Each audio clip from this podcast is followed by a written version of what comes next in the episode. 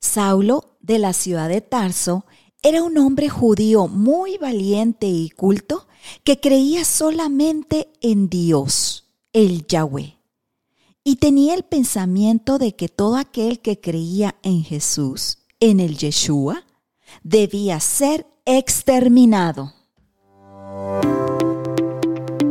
Bienvenida, soy Alia View y estoy emocionada de que estés conmigo en este apasionante viaje en donde descubriremos la plenitud en Dios, permitiendo que su luz nos transforme.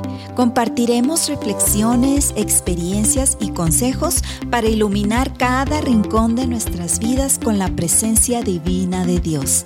Es hora de iniciar este emocionante camino hacia ser mujer resplandeciente.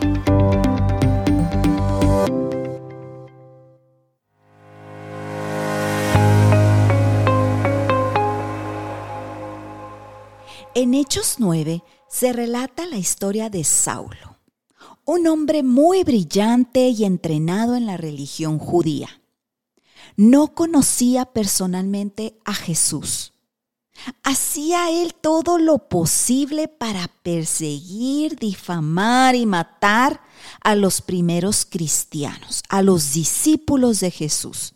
Lo hacía sin piedad. Sin embargo, un día Mientras él iba de camino a Damasco, un poderoso haz de luz del cielo lo rodeó, haciéndolo rodar por tierra mientras oía una voz que decía así, Saulo, Saulo, ¿por qué me persigues? Y él contestó, ¿quién eres, Señor? Y la voz le dijo, yo soy Jesús, a quien tú persigues. ¿Dura cosa te dar coces contra el aguijón? Esta es una expresión proverbial de aquella época. Jesús le habló con palabras que él entendía perfectamente.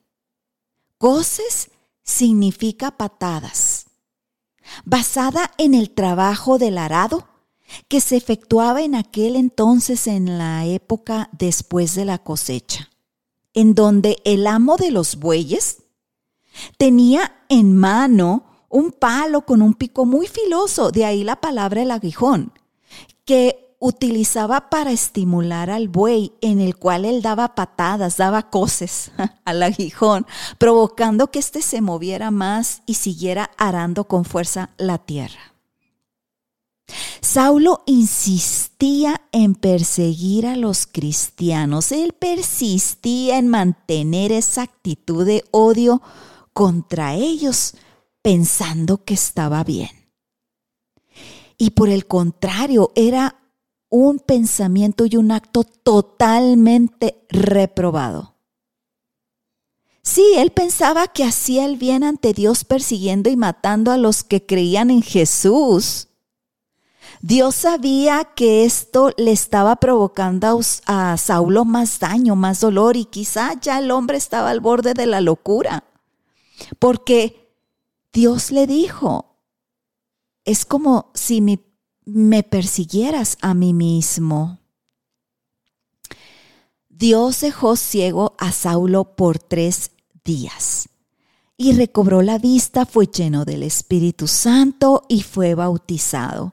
Saulo cambió su nombre por Pablo y fue él un instrumento extraordinario en manos de Dios, llevando el Evangelio de Jesús a las naciones, a los reyes y a los hijos de Israel. Y meditando en esto, hacemos una reflexión, mujer. ¿Cuántas veces, al igual que Pablo, hemos insistido en cosas que no nos convienen? Y que solo al final nos dañan. ¿Cuántas veces hemos, hemos hecho las cosas a nuestra manera sin mirar las consecuencias que éstas ocasionan? Mujer, solo tú y Dios lo saben. Puede ser la crítica, puede ser el chisme, la envidia, los celos, los enojos, los odios, el adulterio, la fornicación, el rencor. ¿Qué es? En Salmos 37, 27 dice así, apártate del mal y practica el bien, así vivirás para siempre. Y así como Jesús tuvo compasión de Pablo, así Dios lo tiene para cada una de nosotras.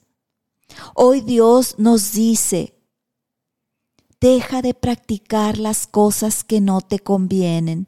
Solo van a traer más dolor a tu alma y terminarán enfermándote. No aliviará nada.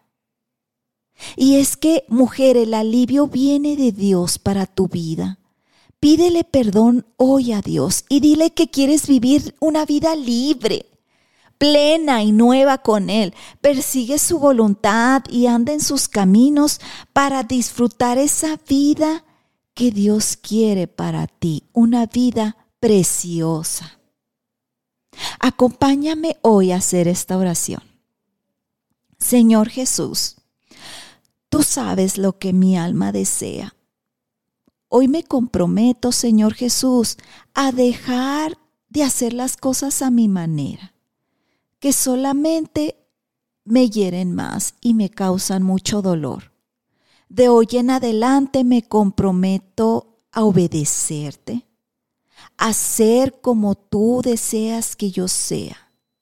Enséñame a, caminar de acuerdo a tu palabra, a andar en tus caminos y bautízame hoy con tu Santo Espíritu, bautízame hoy con tu amor.